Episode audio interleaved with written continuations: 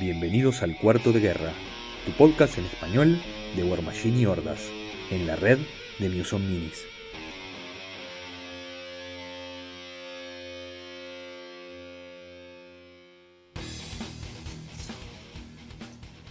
Bienvenidos al primer episodio del 2021 de Cuarto de Guerra, episodio número 1 de la temporada 2. Se terminaron las numeraciones locas, se terminaron las discusiones con Bernardo, por lo menos por ahora. Felicidades a todos por haber sobrevivido el 2020, los que nos están escuchando, los que no nos están escuchando lamentamos su pérdida. Pero bueno, mi nombre es Álvaro y no he jugado ni una partida de Circle en lo que va del año. Mi nombre es Bernardo y voy a jugar en dos días a Celo, no, no, Celo, perdón, Arcadius versus Homodamos eh, en vivo. Mi nombre es Santiago y tampoco he jugado nada de lo que va el 2021, pero eh, eh, va siendo mucho mejor de lo que terminó el 2020, hasta que Bernardo ahora dijo eso para hacernos sentir mal a todos. Por supuesto, porque Bernardo es así, siempre nos quiere hacer sentir mal. Funciona de esa manera. Pero bueno, Empezamos el año, eh, la verdad, un año que esperamos todos que sea mejor que el anterior, con algunas novedades para compartir. Eh, estamos haciendo participar a nuestros escuchas, eh, lo hemos compartido en todas las redes, en nuestro Discord, en, la página de Facebook y demás, en nuestra cuenta de Instagram y Twitter, que Santiago revivió de, la necropsis.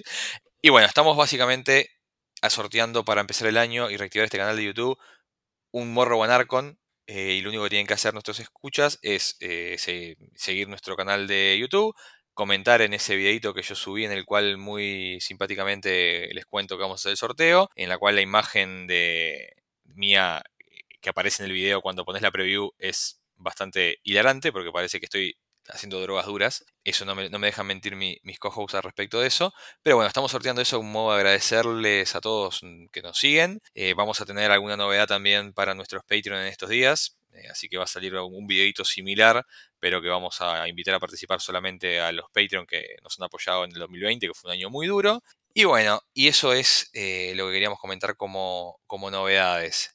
Y ahora, para empezar el 2021 como tenemos que empezarlo todos, terminando cosas que no terminamos en el 2020. Como ustedes sabrán, el último capítulo antes del, del especial de fin de año fue la primera parte del episodio del de, Seed de Retribution, en el cual tuvimos a Alejandro del Metro Argentino de invitado, en el cual obviamente con toda la indignación de los modelos nuevos que tuvimos, no nos dio para, para profundizar en los modelos legacy. Entonces tenemos pendiente esa parte, por lo cual le damos la bienvenida a Alejandro nuevamente. Ale, bienvenido. Buenas noches muchachos, un gusto estar acá de vuelta con ustedes, terminando el año con Red y sin contar su muy entretenido especial de fin de año, empezando el año con Red, la mejor manera de terminar y empezar que podemos tener habíamos empezado con la intención de no tener problemas de continuidad, pero ahora ya nos metimos en uno de esos porque Álvaro dijo que el, eh, último del, año había sido el de Red y en realidad, de la manera que los liberamos, no fue el último del año. Así que este ya generó dolores de cabeza a nuestros Te voy a explicar algo. Está en el pasado, es de la temporada anterior, no nos importa. Estamos en una nueva temporada y este es el episodio 1 de la nueva temporada. Así que vamos adelante con todo. Ale, Vamos a empezar rapidito con esto porque tenemos un montón de modelos para ver. Eh, vamos a, obviamente, dar hincapié en los más importantes, en los que vos considerás más importantes. Así que, sin más preámbulo, Santi, ¿qué tenemos para arrancar? Bien, para empezar, tenemos a dos casters Legacy que fueron modificados. El primero de ellos fue Tiron 1, el caster de Eloweir, para el cual van a salir nuevas unidades. Tiron la espada de la verdad y que tuvo cambios eh, muy significativos. ¿no? O sea, se le hicieron modificaciones que cuando yo escribía, sacaba apuntes mientras leía los documentos, la impresión era, eh, bueno, este es Butcher 3 de, Retri. Pero bueno, yendo a los cambios concretamente, tuvo modificaciones en su lista de conjuros, le quitaron a Sail y Ground Zero y le a cambio de Fury y Flashing Blade, le quitaron la habilidad de Cleave y el Field Marshal que daba Cleave, y a cambio le dieron Sidestep y un Field Marshal que da Sidestep a los modelos del Battle Group. Y después, por último, la FIT, en lugar de dar Sidestep, ahora da un dado adicional en las tiradas de ataque en melee y Killing Spree, o sea que luego de destruir un modelo enemigo con un ataque de melee en la acción de combate, luego de resolver la acción, el modelo puede avanzar una pulgada y hacer un ataque de melee adicional. Eso en la primera semana se lo daba a todos los modelos Friendly Faction.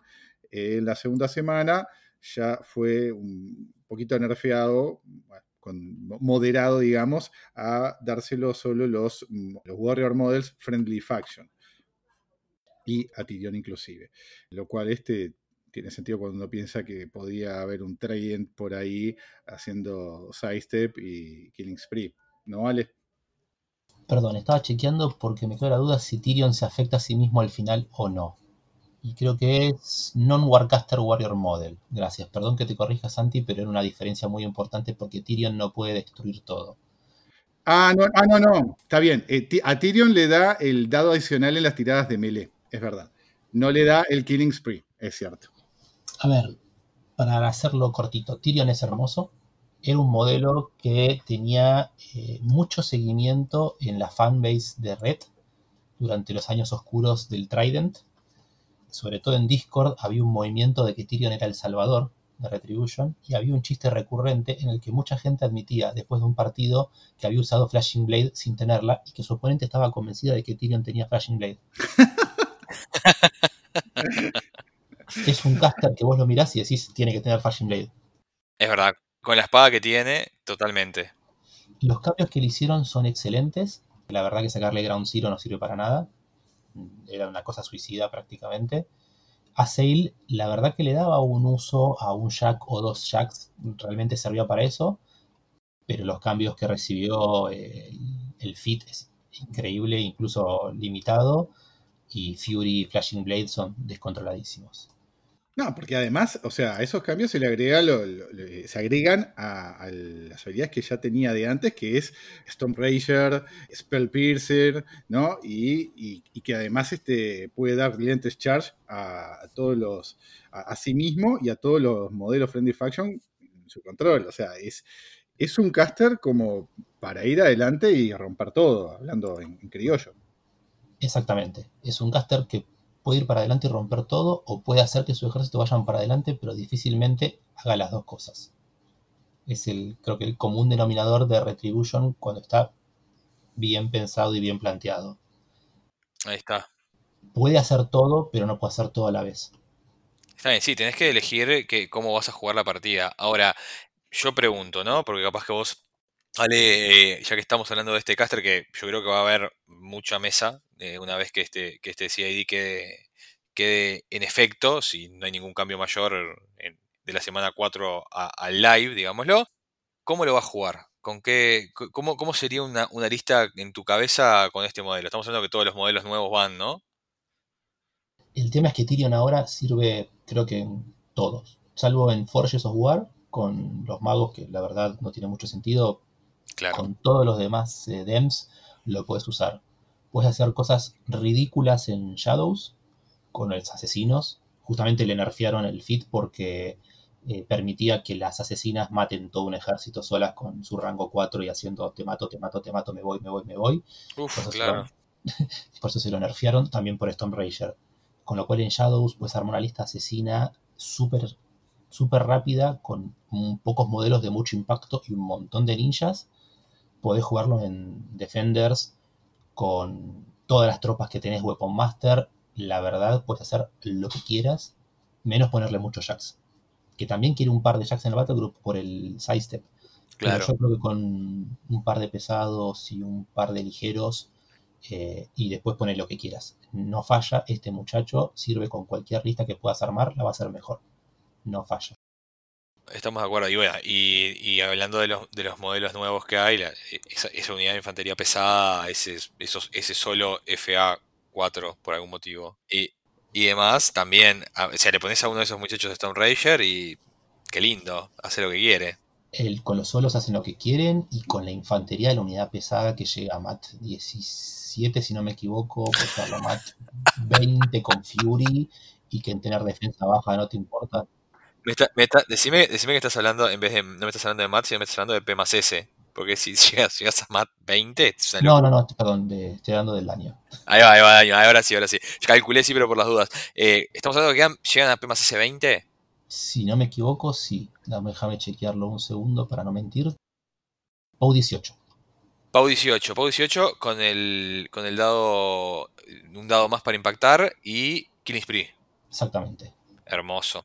Y con sprint, y perdón, con parry, y con cleave, y. Todo, todo, vale. todo, todo, todo- y todo- todas las otras salsas extra que traen ellos a la mesa solitos, sin necesidad de que nadie se lo dé.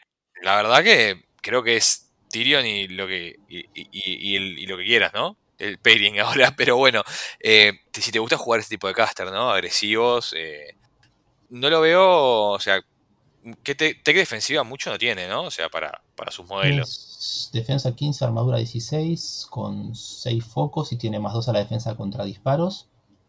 Con lo cual es un 17-16, ponele, tiene eh, ripostes y le arrastra un bife, te devuelve, lo cual no está nada divertido.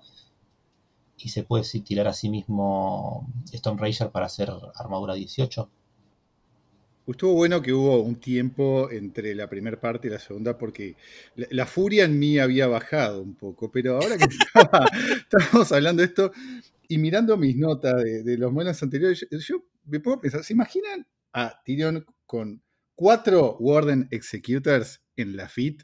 No, es un asco. Ale, ¿es, es tan inmundo como yo me lo imagino? 70-80% seguro que sí. Ah, es es así. Yo creo que voy a disfrutar mucho a Tyrion en eh, Brawl Matching. Porque Red necesitaba un caster que se la banque, que sea versátil y que tenga presencia. Los casters de Red o hacen una cosa o la otra, pero como que le falta esa cosa de bancársela y tener presencia y participar. Tyrion va a ser muy bueno sin ser un descontrol como va a ser Falsir. Me gusta mucho Tyrion en Brawl Machine porque va a tener mucho impacto en pocos modelos y en, y en 75 puntos va a ser excelente. Es un, va a estar en todos los torneos, en todos los pairings. Eh, me parece que queda increíble y es divertido porque es un caster que participa. Es la más importante. Eh, creo que, creo que es algo, algo bastante, bastante que a veces pasamos por alto, pero que sea divertido es muy importante. Y sobre todo si lo vas a jugar en un formato como Bro Machine, que no es un formato oficial, pero que se está jugando un montón. Eh, así que la verdad, me da un poco de miedo. Igual creo que se merecen jugar tipo Asacelo contra, contra, contra Tyrion en, en Bro Machine. Así, para, porque se merecen el uno al otro. Eh, me da la impresión. Antes de que los nerfen a los dos o los banen. Exactamente. Yo quiero revisar mi opinión previa de que Tyrion es, como Butcher 3. Me parece más que es como. Es un- una cosa intermedia entre Butcher 1 y Butcher 3, porque Butcher 3 no hace nada por, por su army y Tyrion claramente hace mucho y muy bien por su ejército y además tiene la posibilidad de, como decía, de tener presencia y, e involucrarse personalmente en, en el combate y romper lo que tenga adelante. O sea que eh, siendo un fiel admirador de Butcher, me da envidia a tu Tyrion, Ale. Merecida envidia. Tiene sentido, tiene todo el sentido del mundo. Así que bueno, dejemos a Tyrion de lado, que tenemos más cosas para ver. Santi, ¿con qué seguimos? Seguimos con el otro caster que fue modificado, que es Garrett 1, el caster Mage Hunter, este, que también sufrió, va, sufrió, no, se vio beneficiado por cambios significativos, ¿no? Le aumentaron el RAT a 7, ganó Dual Attack, le cambiaron los spells Heightened Reflexes, eh, Psychic Vampire y Sentry por Gate Crusher, que este, Gate Crusher es un, un conjuro de foco 2, rango self, que placea al caster, o lo, coloca al caster, completamente, eh, co- completamente en cualquier lugar a 5 pulgadas de su ubicación actual.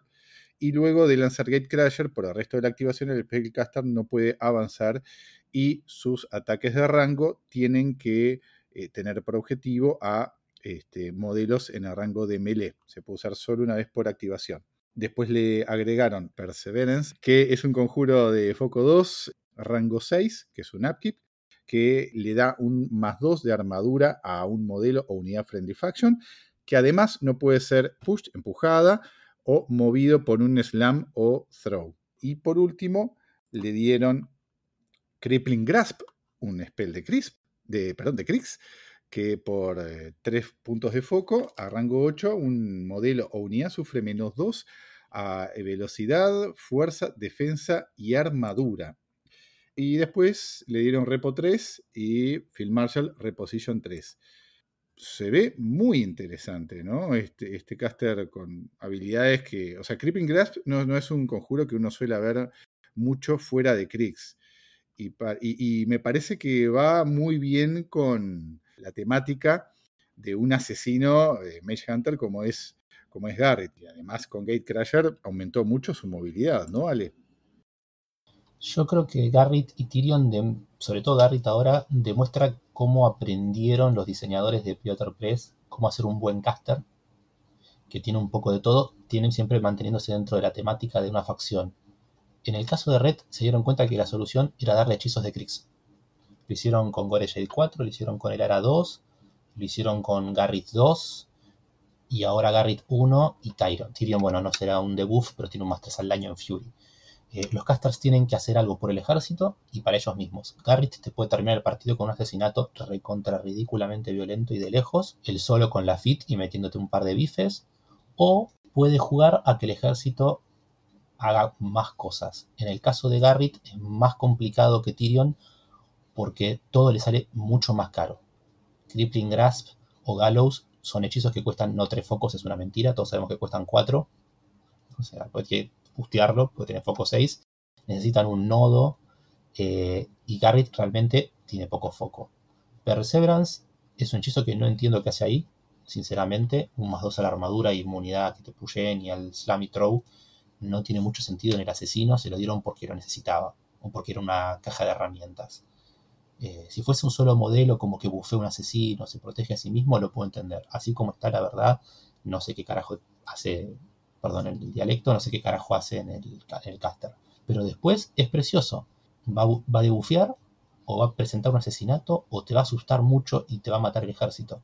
Ya la FIT, que sigue sin afectar a los eh, infernales, pero todo lo demás te va a decir no te acerques, porque te va a meter dos tiros busteados de POW 12 y el resto de mi ejército te va a, a coser a tiros. Y si llega, te mata. Es eh, muy bueno es lo que quería hacer antes y ahora lo hace. Ahí está. Primero yo quiero comentar, lo escucharon aquí primero, eh, Red es el nuevo Crix.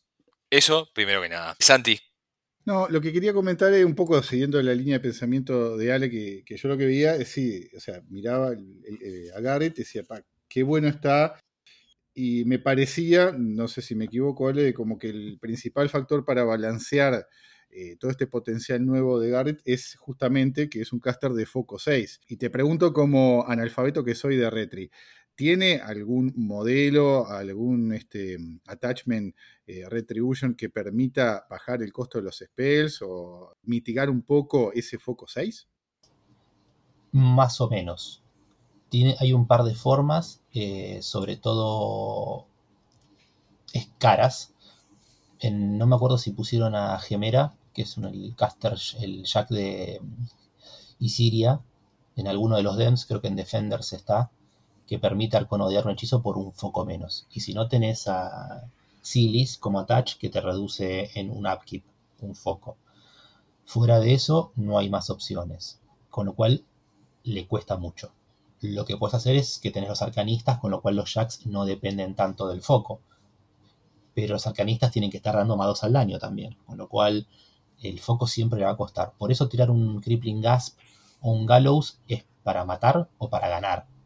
Si le logras meter el Crippling Gasp a un colosal y pegarle con una unidad, por ejemplo, de Wardens o de los eh, viejos, pero con Gang, que de golpe te meten un montón de ataques de POW 14 o 15, eh, o unos Weapon Masters, y el colosal va a explotar. Claro, es un tema, es un tema de inversión, ¿no? De recursos, básicamente lo que está diciendo. Sumete, si te toca, si le puedes tirar Crippling Grasp a una unidad de, Champions, como para matarlos, ese turno, para hacerte un ejemplo, eh, capaz que vale la pena. Porque si no, después no tenés como, no tenés como fumártelos toda la partida o matar un colosal, como vos decías, es exactamente lo mismo. Pero capaz que eh, puede pasar que juegues una partida en que no lo tire. Es lo que, es lo que estás planteando vos, Ale, más o menos. Exacto, vas a llevar un arconodo, pero 100% seguro. ¿Lo vas a usar? No sé pero tu oponente tiene que pensar que tenés un arconodo y que tenés crippling gas. Ahí está. Y que si dejó mal parado al caster porque sí, me defendí de Garrett. Bueno. Gallows. Me gasté todo el foco. pero busque el asesinato. Te va a preocupar tanto con el asesinato que cuando veas el resto del partido, el resto del ejército está más protegido por esa amenaza. Y tiene, tiene mucho sentido y está, y está bueno. Además, creo que Gary, Gary Uno siempre fue un, un caster que, que estaba un poco en el debe, ¿no? O sea, como que nunca, nunca tuvo su momento de, de brillar en esta. Creo que en MK2 no lo vi nunca y no sé si me salir estoy equivocado. En MK3 tampoco, ¿no? No tuvo, nunca brilló, digámoslo. No, para nada. Era un caster que quería asesinar, un caster que quería decir, bueno, te voy a poner dos tiros de rango 12, POW 12 busteados porque no podés gastar foco o furia, y fuera de eso no hacía mucho. Eh, se usaba un poco también cuando salió el grillo, el Arcantric Force Generator por el Sentry, eh, pero no es un caster de primera línea, nunca lo fue. Ahora es un excelente para mí, eh, es, un- es un- una segunda lista segura. No va, a ser, no va a ser tu main, pero es un caster que lo pones y el otro va a pensar, ¿y esto con qué se come? Eh, está muy bueno. Bueno, eh, tenemos dos casters entonces Legacy que, vamos, que, esperamos ver en mesa Tyrion seguro. Eh, Gary 1 situacionalmente muy probablemente va a estar, sobre todo porque la gente lo va a querer probar. Así que bueno, sigamos, sigamos adelante que la noche, la noche está en pañales y tenemos un montón de modelos más para ver.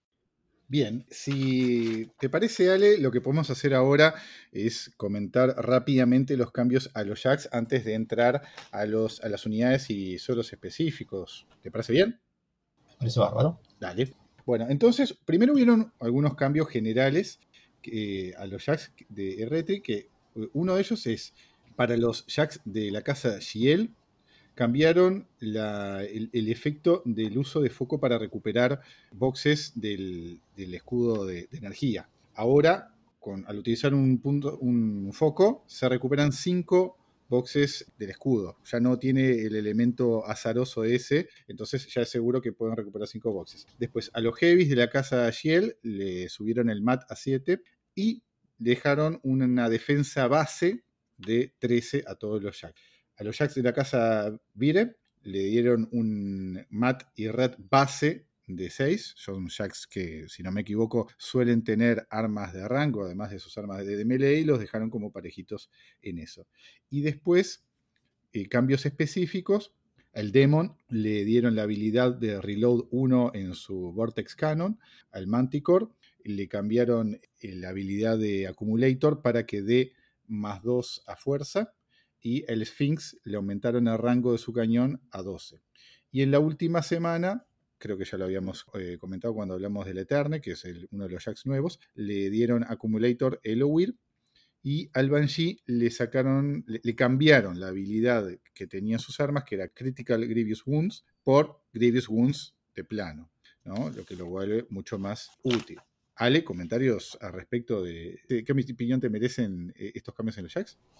En general son buenos cambios. A mí me gusta pensar que los jacks de Retri no son malos, pero no son increíbles, salvo casos muy particulares, porque son, para que nos entendamos, acá todos hablamos el idioma de Cador. El Spriggan, ¿es un buen jack?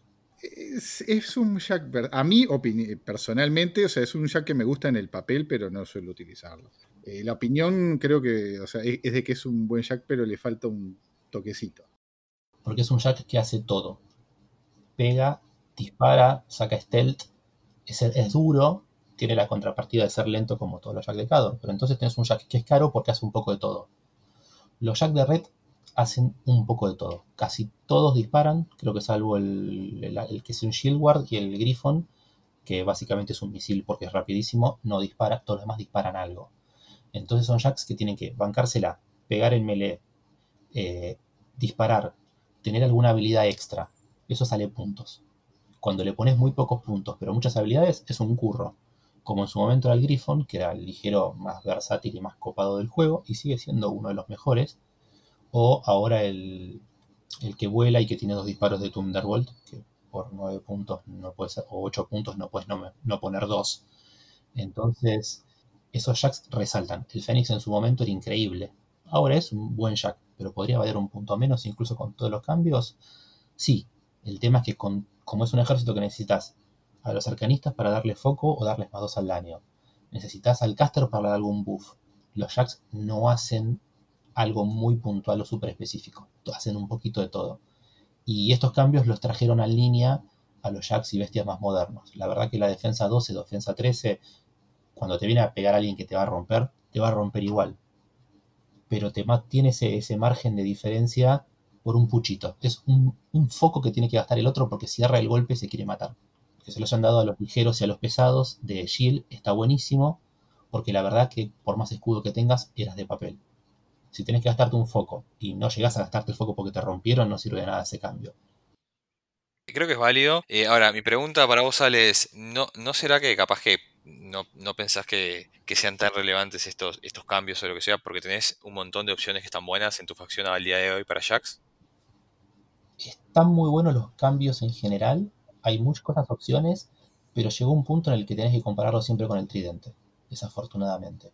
Salvo los 27, 25, 26, 30 puntos que tenés de Jax Obli. De Battle Group ¿Por qué vas a poner otra cosa que no sea un tridente, que no requiere foco, que no requiere buff, que hace lo que sea? Y lo mismo lo comparas con otras cosas, de otros ejércitos, y decís, ¿tenés buff masivos para el Battle Group? Como diciendo, yo qué sé.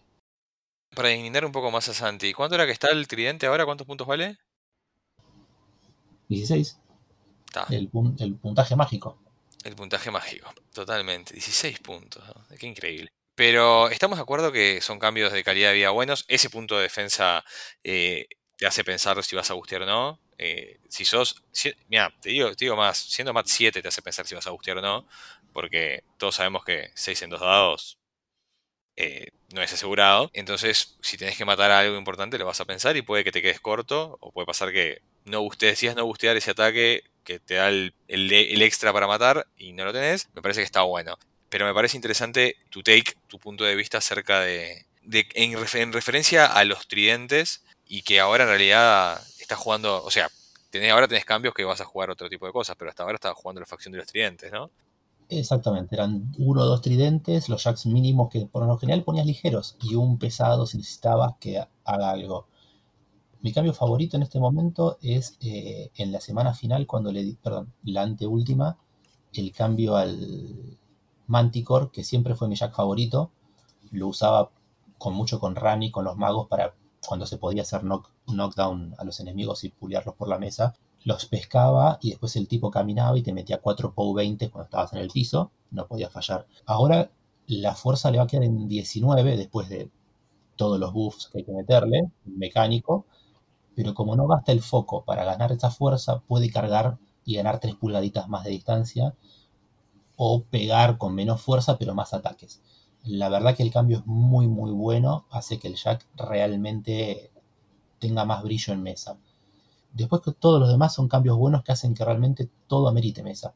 Tenemos un montón de opciones para elegir, hay un montón de opciones para todos los gustos. Querés disparar, querés pegar, querés arconodear. Como siempre tenés muchas opciones en poco paquete está bueno, creo que va por ese lado. Y a ver, cuanto más, yo creo que vivimos en un mundo de themes donde generalmente pasa que después de que se craquea el código, para decirlo de alguna manera, vas a ver muchas listas con pequeñas variaciones, pero que son siempre lo mismo en ese theme, ¿no? O sea, creo que estamos todos de acuerdo que es lo que pasa normalmente en el competitivo, por lo menos de, de War Machine. Cuando jugás para chiviar, armas lo que querés y no pasa nada, pero en el competitivo pasa eso. Creo que darte este tipo de opciones con modelos que, comparten un theme y que, digamos, eligiéndolos cambia cómo funciona la lista, está bueno. Nos da, te, da variedad dentro de un formato más restrictivo como son los themes, así que creo que bienvenido sea y ojalá que sea una, constante para el resto de los, de los CID que se vienen, así, así vemos, vemos este tipo de, listas en más, en más lugares. ¿no? no sé qué opinan el resto. Sí, sin duda. Bueno, esto un poco lo iba a reservar para, el final, pero eh, va dando la, impresión de que Red realmente ahora, o sea, ya, era una facción completa y no una limitada como, como fue inicialmente desde hace tiempo, pero ahora se da la impresión mirándolo desde afuera de que es una facción con mucha más amplitud en la creación de, de posibles listas. Completamente de acuerdo, o sea, todo antes vos mirabas y siempre te faltaban cinco puntitos, ¿viste? Decís, si, ¿por qué pongo esto si puedo poner esto? Este, que esto otro eran dos tridentes por lo general. Ahora todas las listas se ven lindas. ¿viste? Cuando vos la terminás de armar y decís, me va, esto puede tener potencial. Qué lindo eso. Eh, está bueno. Incluso en, este- en el SID dijeron vamos a enfocarnos en Shadows y en Defenders. Pero al cambiar todo lo, que trabajas en Jack Shield, modificaron también muchísimo Forges of War, Claro. porque solamente puede tener dos tipos de Jacks. Con lo que cual hicieron un, un buen laburo. ¿Siempre se puede pedir un poquito más? Sí, pero la verdad es un buen laburo que hicieron una vez que destruyeron a Falsir, que dijeron, bueno, vamos a tirarla tipo chivo expiatorio. Me gustó eso, pero bueno. Eh, continuemos entonces, ahora que ya vimos los jacks, eh, vamos a ir a las unidades, Santi. Perfecto, sí. Empezamos por los Mage Hunters Infiltrators, que este, recibieron cambios solo en la primera semana. La mayoría de, las unidades que vamos a, y modelos que vamos a hablar ahora le hicieron cambios en la primera semana y algún toquecito en la segunda semana, pero no gran cosa. A los Mage Hunters Infiltrators le dieron ambush, le dieron repo 5, le redujeron los costos a 8 para la unidad mínima y 13 para la unidad eh, máxima. Personalmente, viéndolos de afuera, se ven, o sea, es, es una buena unidad de ambush. ¿no? Uno pensaba como, mirándolo después de, de los cambios, cómo no tenían ambush desde antes, ¿no? Como una unidad de, de- de infiltradores o en un team de, Claro. de asesinos no había una unidad que tuviera ambush. Ale, ¿vos qué opinás del cambio? A ver, los Mesh Hunter Infiltrators cuando salieron me parecieron hermosos, eran un poco caros. Después les dieron por DEM, hicieron un par de cambios, les dieron Gang, si no me equivoco, que sí, lo mantuvieron. Después el DEM les dieron Ambush a una unidad que no llevara Iris, lo cual estaba más que razonable. Y ahora les dieron Ambush de vuelta después de que todo el mundo se quejó infinito cuando se lo sacaron. La unidad es buena y mucha gente te va a decir que es demasiado buena.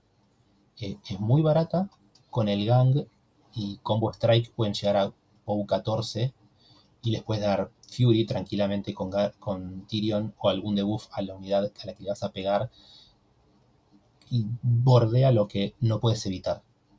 No sé cuánta gente va a estar contenta con los cambios del otro lado porque es súper rápida, defensa relativamente alta 14 y stealth y con la velocidad que tienen y entrando por ambush te achican muchísimo la mesa. Yo lo sufría hace mucho tiempo en MK2 contra un amigo que jugaba con eh, lagartos y usaba los, eh, los peces esos feos que entran por el costado. Los ambushers. Los ambushers, sí, los Ahí va. Sí, sí, los Boctos de ambushers. que son. tienen unos stats super mediocres, pero tenían Rich 2 y Combined. Y estos muchachos te pegan con Mat 8, POW 14, entrando por donde quieren, y Speed 7. La verdad que son de temer. Me encantan, son de temer.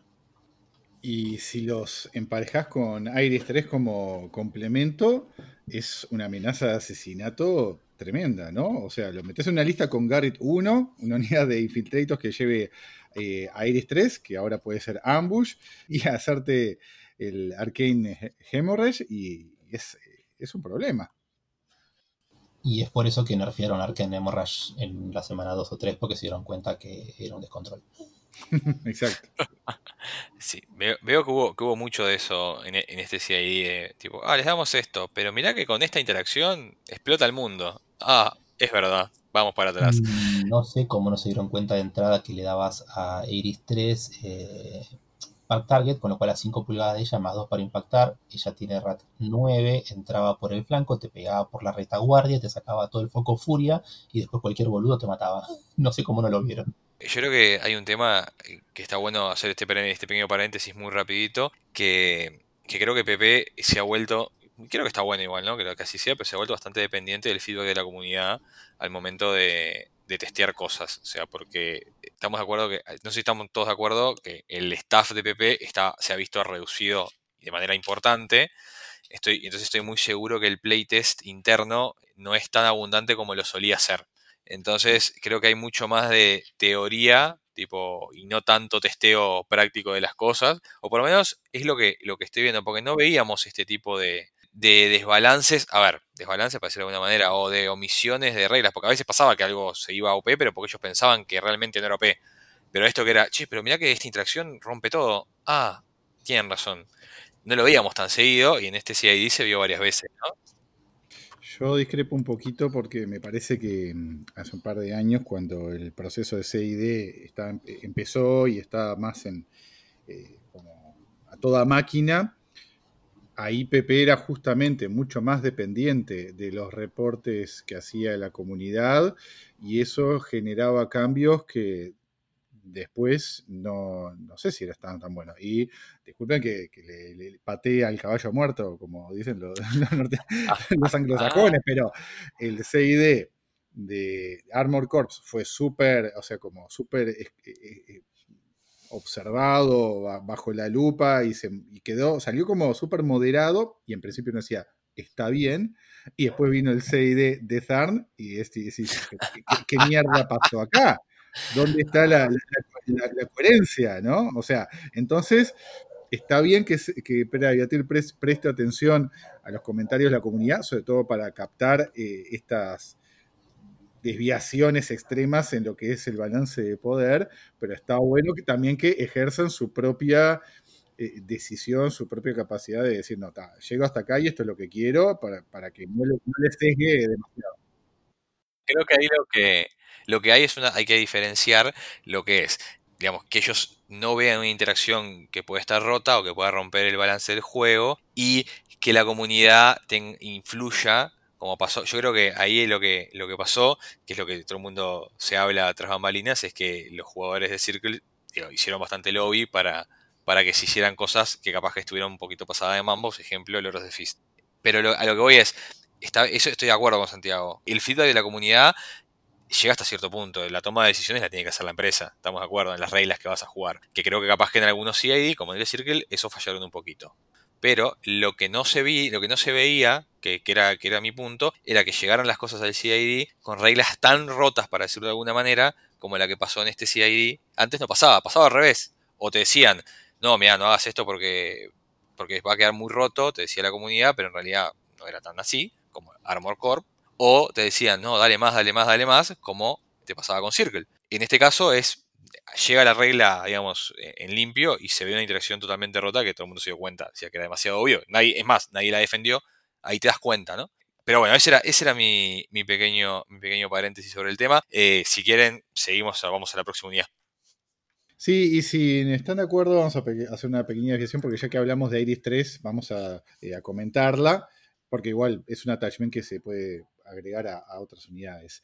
Iris 3 en la semana 1 eh, le hicieron varios cambios, le dieron daño mágico a todas sus armas, le cambiaron eh, la habilidad que daba a la unidad Granted, que era Repo 3, a Mark the Target, que cuando este modelo está en formación, los modelos en su unidad ganan la habilidad marcar a la presa, mark target, que quiere decir que otros modelos Friendly Faction ganan más 2 a las tiradas de ataque de distancia, de rango, contra los modelos enemigos que están dentro de 5 pulgadas de un modelo con market target y en su línea de visión. Después cambiaron la habilidad de, de Tactics, que era Advanced Deployment, para TAF, y le dieron Attach Deployment, o sea que si eh, la unidad a la que está adjuntada Iris 3 tiene Advanced Deployment, ella gana Advanced Deployment. Y en la semana 2, lo que comentaba Ale, ¿no? Antes eh, Iris 3 en su eh, habilidad Arcane Hemorrhage, hemorragia arcana, quitaba todo el foco o la furia del caster al que, o del modelo al que le impactaba, y ahora solo le quita un de tres puntos de foco furia o esencia. Además, le, si bien le, la moderan un poco en la cantidad de eso, le dan la posibilidad de influir sobre los Infernal Masters, que era algo que creo que Retri no, no tenía nada específico. No sé, Ale, que, si estás de acuerdo con esto o qué opiniones te merece. Por un lado, todo lo que decís es correcto, me, me parece que fueron cambios razonables. No entiendo por qué le dieron TOF Pepe no se le ocurre otra idea como para representar que una unidad es dura. Originalmente, si no me equivoco, Iris 3 cuando salió se hacía Fearless a su unidad, una regla que no existe más porque no hay más moral, no hay más miedo y terror. Entonces tenían que buscar una forma de darles algo y le dieron Tough. No veo por qué ella gritándole a la gente, no te mueras, va a evitar que se mueran, pero es una cuestión personal. El mark de target es porque es para que sea versátil y como todo en el ejército es un poquito para mí, un poquito para todo el resto. está bueno, sobre todo con el ambush y con tropas que son súper rápidas. Y el repo 3 se lo sacaron porque se lo dieron repo 5 a los Infiltrator y al otro attach viejo también le dejaron el repo. En general es una pieza que al haberle reducido la hemorragia a un D3 no es un asesinato casi seguro, está buena, pega duro, ayuda, me molesta el D3. No sé por qué podrían haberle puesto saca 3, saca 2. No sé, la verdad que me molestan mucho las tiradas random de cantidad de ataques o cantidad de resultados. Eh, pero es una cuestión súper personal. Fuera de eso, la verdad que no sé si ahora todo el mundo va a usarla ella o va a usar Iris 1, que siguen siendo los 12 nichos naturales del slot de nombre Iris. Claro. Es interesante. Creo, creo que, a ver, está bueno que... Porque ¿en, qué unidades puede ir ella de attachment? Para, para recordármelo. En las de Mage Hunter Infiltrators, que lo hablamos recién, y los Mage Hunter Assassin, lo dije bien, si. Los. No se me fue el nombre. Los que tienen ballesta. Ahí está, o sea, todos los Mage Hunter, vamos a decirlo más fácil, que e, es más fácil así. Eh, ahora, mi pregunta es, ¿en cuál pensás que tiene su casa más común? O sea, ¿dónde los vamos a ver más comúnmente? Depende de lo que quieras hacer con el ejército. Si querés tener un factor tipo gotcha de te entré por atrás con una unidad y te cargo con todo y te pego y te trago y encima gano mucha distancia para que mi resto de ejército te dispare de lejos, va a ir con los infiltrators. Si querés una unidad que se la banque un poco más y te dispare mucho y al mismo tiempo se acerque y moleste con los ballesteros. Pero creo que la mayor parte del tiempo se va a usar con los infiltrators. Bien. Me, parece, me parece interesante. Así que bueno, ahora que ya hicimos este paréntesis, eh, Santi, sigamos adelante. Muy bien, de entonces ahora seguimos con la otra unidad que son lo, de los Mage Hunters, que es la Strike Force, que lo que le dieron en la primera semana, le dieron Advanced Deployment y daño mágico a sus ballestas. Eso de por sí no, me parece gran cosa.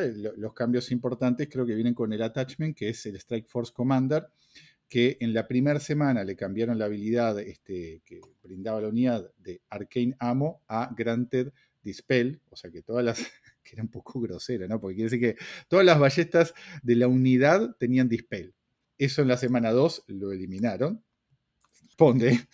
Este, y después le cambiaron Tactics, que le daba Advanced Deployment, que ahora ya lo tienen de forma innata, a Tactics Reposition 3 y esos fueron los cambios que le dieron a la unidad. ¿Ale? ¿Comentarios? Bien, lo más importante de entrada es que Iris 3 era la única forma de darle Advanced Deployment a las dos unidades. Perdón, competían, los, los attach competían con, los, con las habilidades de Advanced Deployment o Ambush. Al dárselo a las unidades de Prepo, la verdad que liberaron la elección de attach, o que no lo uses. En los Strike Force, el attach que para mí más rinde sigue siendo el, el comandante de Strike Force por el Phantom Barrage, que es para ignorar nubes, bosques, para disparar. Sigue siendo una unidad que, por más que tenga Combined Melee y Ranged, eh, no termina de hacer mucho daño, salvo que seas un Jack ligero o algún solo o tropa que quieras liquidar combinando. Al Attach le dejaron a él solo la ballesta que hace Dispel, por lo menos para tener un tiro de Dispel, la verdad que es útil y suma y tiene una razón de ser para estar. Pero sigue siendo una unidad que es relativamente cara porque puede hacer un montón de daño, pero también es, eh, no sé si que sí contrarrestable, pero la verdad tenés que tirarle un caster con tu balleta de POW 10, tenés que hacer combined, eh, no tienen más arquenas así como eran las ediciones anteriores que ignoraba el foco, con lo cual sigue siendo un POW 10, no tiene más daño. Claro, sí, sí, está limitado, creo, que, creo que también estamos, o sea, el meta se ha movido mucho y las unidades de rango disparo PAU 10 eh, no, no, ya, no, ya no tienen la capacidad ofensiva que, que, vivía, que teníamos antes, sobre todo porque ya no estamos en un meta de, infantería single boot normalmente, ¿no? Tenemos, están todos los, están todos los gordos en la mesa últimamente que tienen, que tienen multi y es más complejo y además que hemos, estamos viendo niveles de armadura mucho más altos que en otras ediciones en la infantería. Entonces, creo que sí, yo estoy de acuerdo que las unidades de PAU 10, PAU 9, esas que aunque tengan combine y todo lo que quieras, les va a costar ver mesa. No sé, Santi, ¿vos qué opinás? Eh, no, no, tengo mucha opinión formada al respecto. O sea, creo que Claro, es, está más pensado como para, para, para, andar este, enfrentándose a unidades single wounds. Como decía Ale, más allá que tenga el combine melee, combine range, cuando tenés enfrente modelos de muchas boxes, te obliga a pensar en las otras opciones que ahora tiene Retribution y esto pasa en un segundo lugar. Sí, no sé, no sé qué tanto qué tanto lo consideraría ahora yo de nuevo como un iletrado completo de Retri a, la Strike Force por encima de otras opciones. Creo que, de lo que hemos visto desde lo más flojito, para, decirlo de una manera. Eh, así que bueno, sigamos con la siguiente unidad, Santi. Bueno, ahora viene un modelo, porque estoy siguiendo un poco el orden del documento de, PP, y, temáticamente también se vincula que es NARM, que es un solo Mage Hunter que le dieron, le redujeron los, puntos a 5 y le dieron leadership sprint, o sea, le da sprint a los Mage Hunters en su comando. No sé, yo lo veo esto y ahí, bueno, empiezan, me lo imagino, está este, con, eh, capaz que le da un poquito más de valor a la Strike Force o, sin duda, si se puede jugar junto con los Infiltrators y o con Garrett, convierte al, ejército de, Retri en algo muy móvil, ¿no? Sí, la verdad que, que Narn era un solo que, quiero dejar algo claro, salió 5 o 6 puntos para un solo personaje de este nivel, es irrelevante, va como gratis. punto. O sea, el cambio de puntajes es para representar algo filosófico. Y agregarle el sprint, la verdad que es muy, muy, muy versátil, sobre todo con el comando 9 que tiene, porque él es el entrenador de asesinos. La verdad que con las asesinas puedes hacer cosas muy divertidas. Antes quedaban entregadas. Ahora no. Sí pegan. Entonces hace que otros solos, otros casters y las tropas de melee estén moviendo un montón. Y entren y salgan. Pero Narn tiene que estar muy bien parado. Y Defensa 15, Armor 13 y 5 de vida, siempre se murió con un Blast. Así que tenés que cuidarlo. Es un buen punto. Es una buena pieza que pega menos de lo que pegaba por el cambio del meta, como dijiste vos, eh, Álvaro. El tipo antes era un POW 11 y un segundo POW 11 y decís Weapon Master y cargó y de cualquier lado porque es acrobatics y todo. Y no te mete tanto miedo ahora. Pero hace mucho jugar al resto del ejército en Shadows. La verdad que es un muy buen cambio muy interesante. Creo que va, creo que está. Cuando querés, cuando tenés un montón de unidades de rango interesantes y, algunas hasta que tienen Speed 7, ¿no? Porque tenés varios de los, de los Mage Hunter que son Speed 7. Tener, tener sprint está bueno. Es, es, es una linda habilidad para tener en unidades. Así que bueno, Santi, ¿qué sigue? Sigue el ARA 1, que es la Warcaster Junior de Retri, que le hicieron un solo cambio, pero un solo cambio que me parece que es súper importante. Le cambiaron en la lista de conjuros el conjuro de Convection por Ghostwalk, que humildemente yo lo veo y, es como que parece ser la, pieza final, así como para redondear una lista de Mage Hunters, ¿no? Para darle ese extra que precisaban para hacer aún más móvil, que es un Ghostwalk on a stick, ¿no, Ale? La verdad que el secreto no está en que dieran Ghostbox, sino que además la incluyeron en Defenders. Ah, bien. Que no tenía prácticamente acceso a Pathfinder, salvo ciertos casters, que le salía muy caro. Entonces, esto es buenísimo. Está bien, vas a tener que ponerle un, ligero que dispare y lo vas a poner igual, pero que le vas a poner de todas maneras. Esto le saca un poco del peso del foco al caster y hace que tus unidades eh, pesadas que no tengan Pathfinder tengan Pathfinder e inmunidad Free Strikes, lo cual es bestial. Te soluciona muchísimo por 5 puntos o 4 puntos o un slot gratis el tema del, terreno y las unidades que se emparman.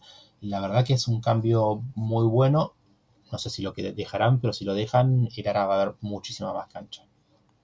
Me gusta. Y además un cambio muy sencillito, puntual, que le da una relevancia totalmente diferente al Junior. Eso creo que es un golazo. Así que, Santi, sigamos, que nos quedan. ¿Cuántos nos quedan? ¿Cuántos modelos quedan? Ah, nos quedan no, no, es tanto, no es tanto. Bueno, vamos, vamos, vamos que estamos en la, en recta final, vamos que podemos. Bien, después vienen los Stormfall Archers, que básicamente le bajaron el, el costo a 7 puntos la unidad.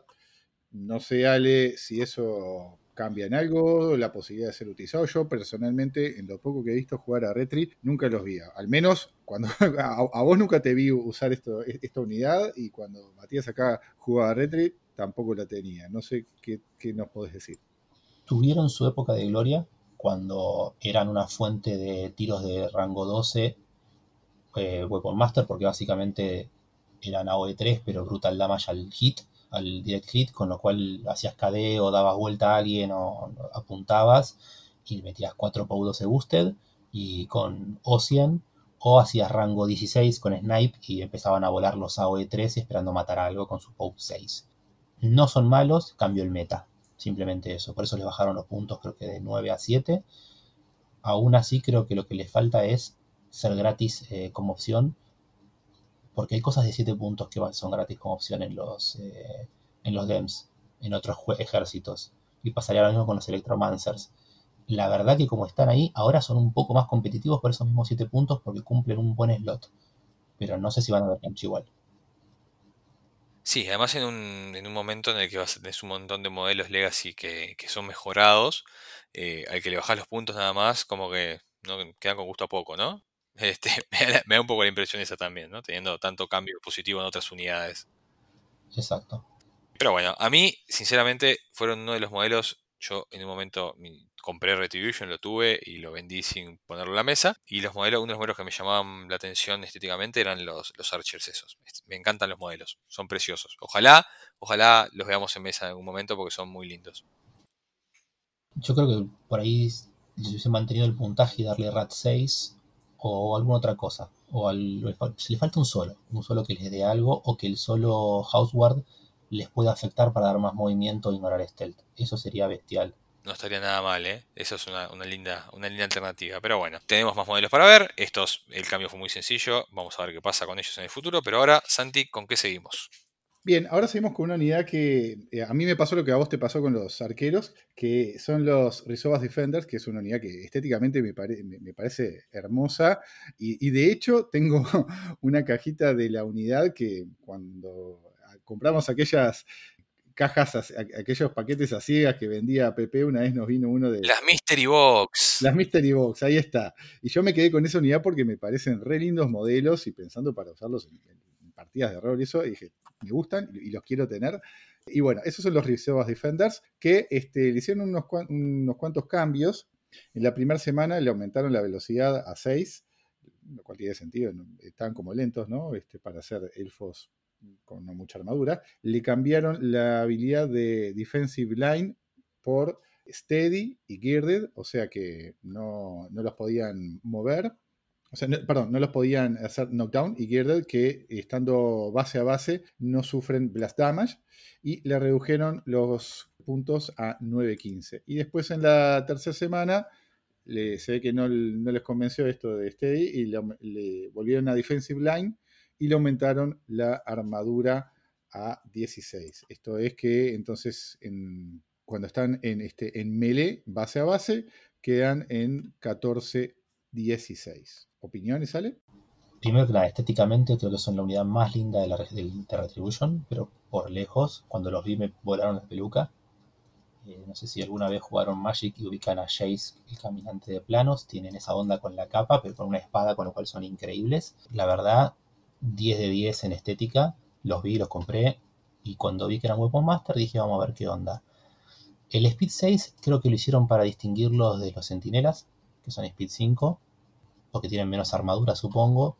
El cambio de Steady, mm, no sé, antes podían ganar con Defensive Line Tough, y lo que querían es que la gente no sea siempre el tipo Tough Knock Knockdown, Tough Knock Knockdown, que es la única forma que tienen los de, red, de PP de dar tipo una defensa copada. No tenía mucho sentido. Y también con los quilombos que hubo con Elite Birk, ya vendrá. La verdad que subieron armadura, bajaron de puntos, se la bancan más Ganaron por todos lados, son una unidad excelente y son tremendos. No hay mucho más que decir por ellos. Vamos a ver muchas listas con dos de esos que ya se está usando. Eh, yo creo que ahora el tema es que compiten con las demás unidades el OIR, los nuevos y los viejos modificados. Básicamente, Defenders es un DEM que tiene demasiadas opciones y todas son de buenas para arriba. Está bueno eso creo que hay para, para. Y está bueno tener la posibilidad de ver dos de esas unidades que, como dice Santi y como dice Ale, son estéticamente muy lindas. Esperemos verlas pintadas en mesa en algún momento, en algún torneo internacional. Las de Ale, que además los y siempre están pintados muy lindos. Bien, continuamos entonces con otra unidad que son los espadachines de la casa Elowir, los House Elowir Swordsmen, que en la primera semana le aumentaron la armadura 15, le dieron gang, y con el attachment le cambiaron la habilidad que tenía que era Practice Maneuvers, esa que le permite, que le permite moverse entre ellos si tienen suficiente movimiento y ignorando line of sight, y este, le dieron Overtake. Y después, mm, creo que no, los dejaron, eso fue el único cambio que le hicieron, ¿no, Ale? Eh, sí, los dejaron ahí y todo el mundo pensó que los iban a tocar porque son también de vuelta buenos tirando a demasiado buenos, depende a quién le preguntes. Cuando salieron originalmente eran modelos también hermosos, todos los fanáticos de Gundam se quedaron fascinados, las armaduras, las espadas que tienen, las poses, la verdad, que junto con los Rizobas Defenders son modelos hermosos, son increíbles la, la estética que lograron, y los veías en papel y los veías en la mesa y eran de papel. o sea, salieron mal paridos del testing interno de PP y después el meta cambió y si eran inexistentes pasaron a ser más inexistentes. Con los cambios actuales y los cambios a Garrett y a Tyrion o con, no sé, Isiria o con, no sé, otros caster que puedas usarlos, la verdad son brutales. Porque son MAT, si no me equivoco, 7, se van a MAT 9 con el Gang, POU 12 que se va a POU 14 con Cleave, el Overtake y el, por ejemplo, una pulgada más de movimiento y le metes a Tyron para que tengan un dado más para impactar y, el fit del Kingspree te pueden hacer desastres. Decís, uy, sí, bueno, tenés armadura pesada con mucha vida, bueno, más 3 al daño, porque tengo Fury. Y después tienen el mini fit que es Certain Coil que ganan Defensive Strike. Si moves, te pegan, con lo cual te limpian una zona y cuando entras a vos a tratar de recuperar la zona, te limpian de vuelta. Eh, son por los puntos, ahora sí están increíbles. Y los sentinelas, hasta que les toque de vuelta al DEM de los sentinelas, la verdad que no sé por qué los usarías. Estos están increíbles. Son rápidos, tienen parry, con lo cual. No, no, no. Tienen, todo lo nuevo de Elowir es eh, bestial. De vuelta, Defenders está sobrecargada de opciones que puedes armar cualquier cosa y está bueno. Eso es siempre. Cuanto más opciones, más mejor, como dicen. Pero creo que no hay mucho que agregar. Ale fue bastante clarito y, me parece que va por ese lado. Así que, Santi, sigamos nomás, rapidito. Bien, lo que sigue es el House, el Houseguard Thane, que le redujeron los, puntos a 3 y que en el team de Defenders of iOS te dan dos Thanes por un, único punto de requisition. No, no tengo opinión al respecto, desconozco si eso es bueno o malo. Te todo tuyo, Ale. Era un modelo que cuando los, eh, cuando los halbardiers eran tipo, pone tres de esas y rompe todo con los halbardiers, ponías dos. Eh, bajarle el puntaje es porque básicamente la miniatura pierde valor porque el meta lo obliga a perder valor. Es un cambio eh, súper circunstancial, no van a ver la mesa, salvo en alguna partida, no sé, por tres puntos en Roll Machine con una lista de, halbardiers o de los rifleros. Son modelos que fueron empujados fuera del meta por el cambio del meta y de los sits que fueron, de las listas de miniaturas nuevas que fueron saliendo. Una pena porque los halbardiers eran hermosos y siguen siéndolo, pero simplemente no tienen lugar comparado con todo el resto. Y estos tipos dependen de que las miniaturas que bufean vean la cancha. Claro. Hay un tema ahí de, de, de coste-oportunidad. ¿No? O sea, va, por ese lado y Es, es como. Es como, es como que tiene que pasar, o sea, se van moviendo los metas y los modelos ganan o pierden relevancia. Lo que no los hace, no los hace malos modelos, simplemente eh, limitados en lo que, e, lo que se puede, lo que pueden hacer ahora en el meta, ¿no? Eh, así que está, está clarito. El siguiente modelo es Eyelet Beer, que es como el solo de los Rizobas Defenders y tuvo cambios similares, ¿no? Le aumentaron la velocidad a 6, eh, le quitaron la habilidad de Hard que tenía, que le, los volvía inmune a Impact Attacks, caballería. Le dieron Geared en la primera semana, le quitaron Leadership y le dieron Elite Cadre eh, Resource Defenders para darle la habilidad Last Word que él tenía, que recordemos, la habilidad Last Word es cuando este modelo es disabled por un ataque enemigo en cualquier momento, menos cuando está avanzando, puede inmediatamente avanzar hasta 3 pulgadas y hacer un ataque de melee básico, no pudiendo ser objetivo de free strikes en ese movimiento. Y después le dieron Veteran Leader NIS. En la semana 2 le cambiaron, le sacaron Last Word y se lo cambiaron por Dying Breath y lo mismo para el Elite Cadre, que Dying Breath dice, cuando este modelo es boxeado, es box por un ataque enemigo en cualquier momento, excepto cuando está avanzando, puede inmediatamente hacer un ataque básico. O sea, le sacaron las 3 pulgadas esas que le daba el Last Word. Bueno, mejora los, los Defenders y le da eh, un, plus, además de a los Resource Defenders, a, Silena y los Nis Hunter, que son los, únicos otros Nis que tiene Retri, ¿no, vale? Sí, y también a los Nis Priest, que son bien poco uso, pero para mí están muy buenos, que tienen un spray. Son dos, uno o dos solos que tienen spray o bufean también a los Rizobas a los, eh, a los de Silena. Un detalle que no quiero dejar pasar es cómo la interacción que tuvo la unidad con el solo durante las semanas del CID.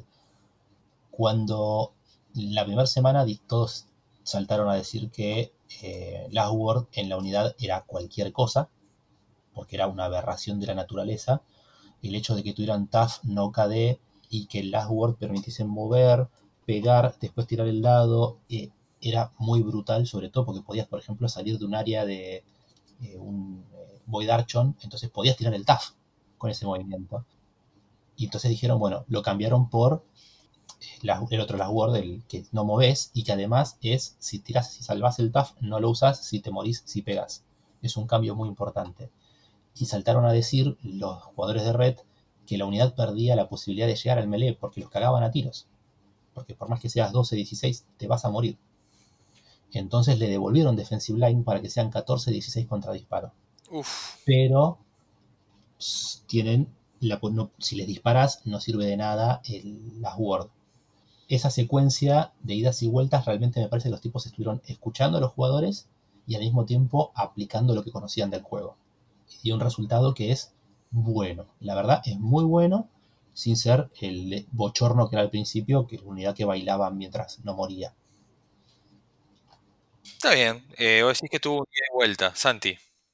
No, y lo otro que está prestando, dándome cuenta ahora que, eh, a diferencia de los Rizoas Defenders de la unidad, a Alex Beard no le quitaron la habilidad Girded. O sea que en cierta medida eh, la unidad puede mantener esa inmunidad a Blast Damage, ¿no, Ale?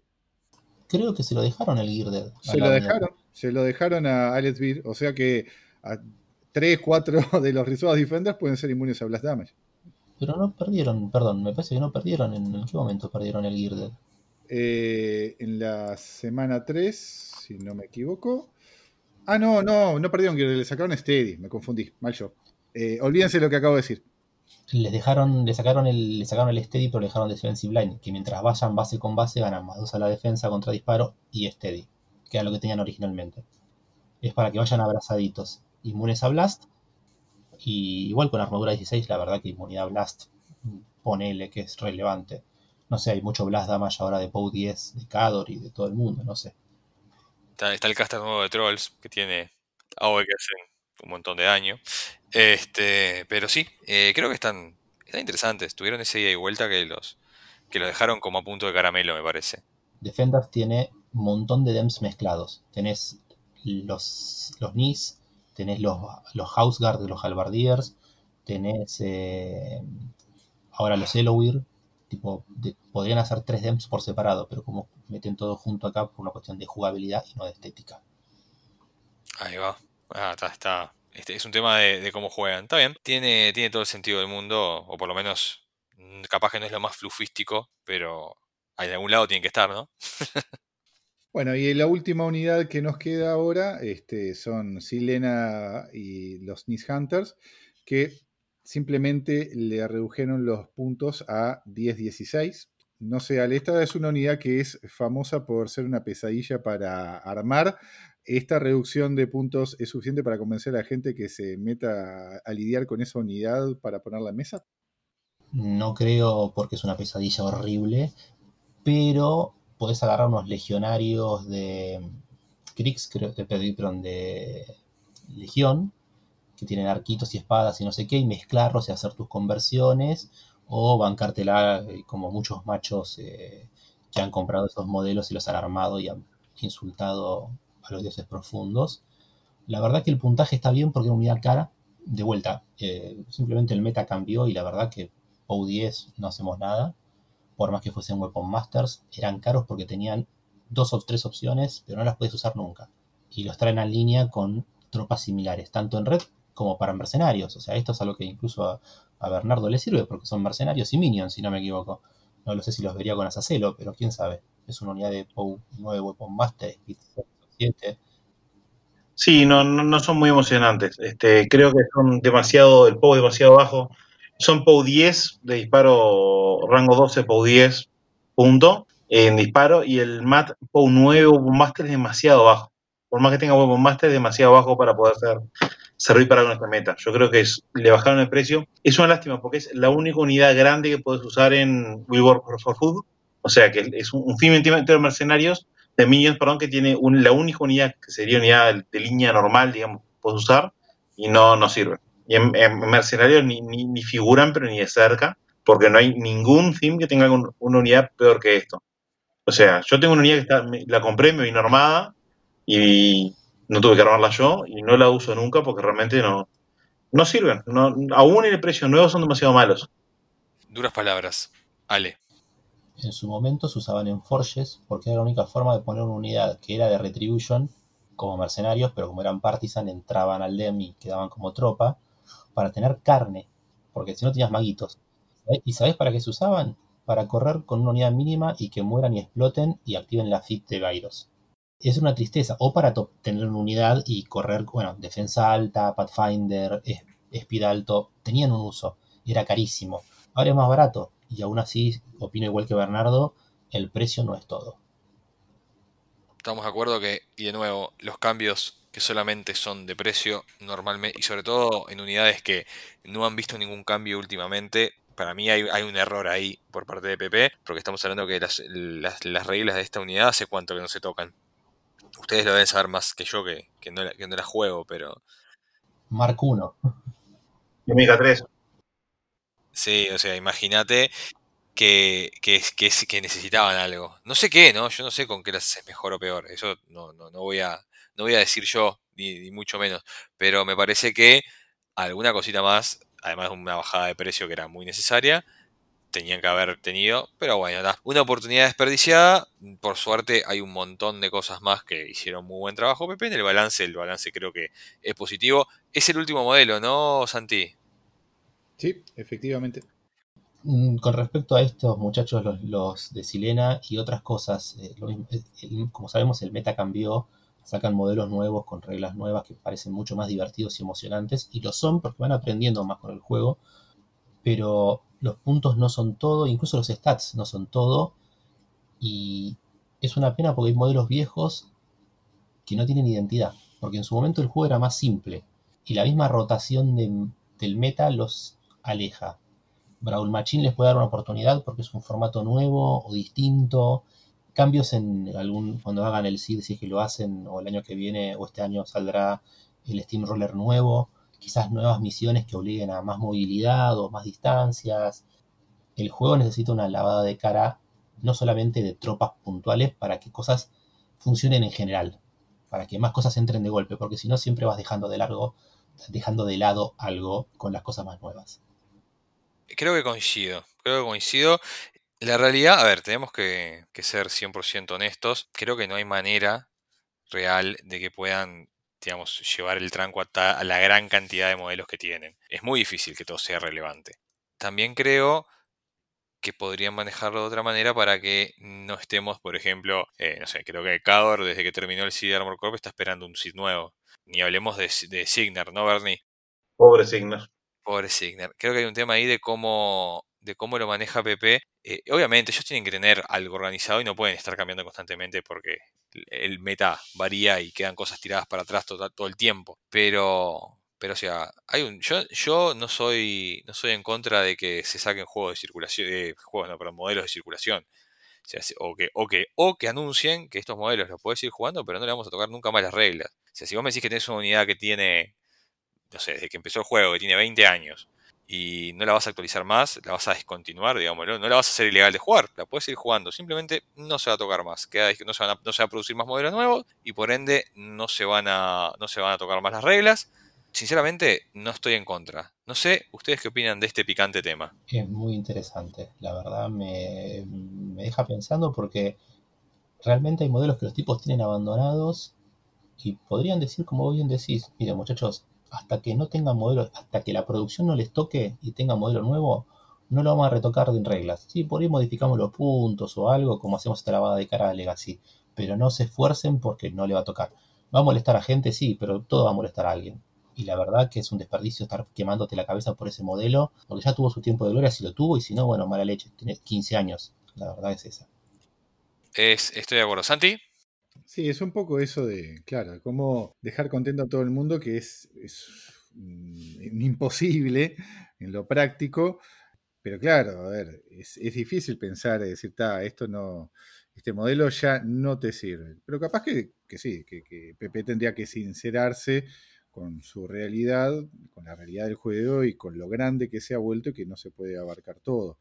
Y dejar de lado, como vos decís, Álvaro, de decir, este modelo, este, síganlo jugando si quieren, pero no se le va a dar soporte hasta que, no sé, la situación cambie. A ver, ojo, creo que los cambios dinámicos que se empezaron a hacer con MK3 le dieron mucha vida a mucha cosa que no se modificaba, ¿no? Porque si los que recuerdan lo que era MK2 y al principio de MK3, las reglas se tocaban poco y nada, ¿no? Eran cambios muy cada tanto, porque lo que importaba era mantener la validez de las cartas, la validez de los libros, y una vez que PP se pudo desprender de esa, de, esa idea, y decir, esto va a ser mucho más dinámico, ¿no? Y, y, basarse más en el uso de War y el soporte electrónico, eh, lo volvió un juego mucho más ágil. eso tuvo su contrapartida que aparentemente mucha gente se alejó del juego.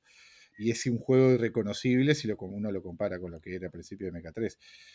Pero bueno, está, es encontrar ese punto justo del equilibrio entre mantener un juego vivo, dinámico, con modelos que se utilicen y que sea manejable. sí, yo, yo creo que de, de, una forma medio resignada, pero lo aceptaría. Sí, Bernie.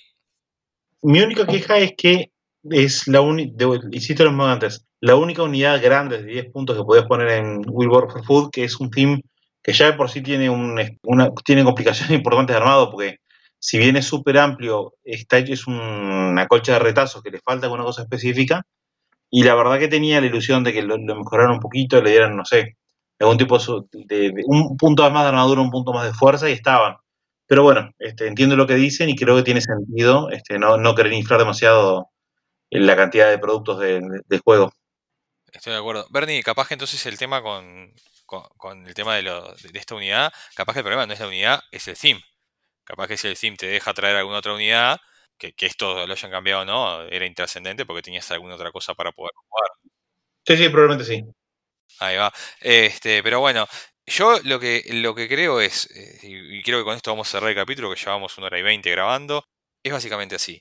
Eh, los themes para mí son buenos, las dinámicas de date están buenas, los CID están buenos, creo que todo eso trajo cosas que suman al juego. Creo que Pepe está atado por esa declaración que dijo, eh, porque, a ver, hay un tema de marketing contra Games Workshop de nosotros nunca vamos a invalidar sus compras. ¿Ah? Ese es el lema de Matt Wilson y desde que yo tengo recuerdo me dijeron a mí, che, este juego está buenísimo, además nunca te van a invalidar los juegos como te pasa cuando cambia de, edición 40K o Sigmar o lo que le quieras poner el nombre.